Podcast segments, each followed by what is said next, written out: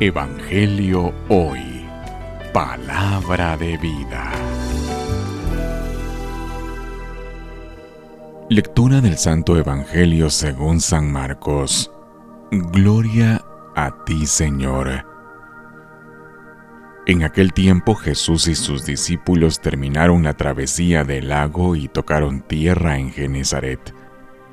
Apenas bajaron de la barca, la gente se reconoció y toda aquella región acudían a él, a cualquier parte donde sabían que se encontraba, y llevaban las camillas a los enfermos. A donde quiera que llegaba, en los poblados, ciudades o caseríos, la gente le ponía a sus enfermos en la calle y le rogaba que por lo menos los dejara tocar la punta de su manto. Y cuantos lo tocaban, quedaban curados. Palabra del Señor. Gloria a ti, Señor Jesús. Evangelio hoy. Palabra de vida.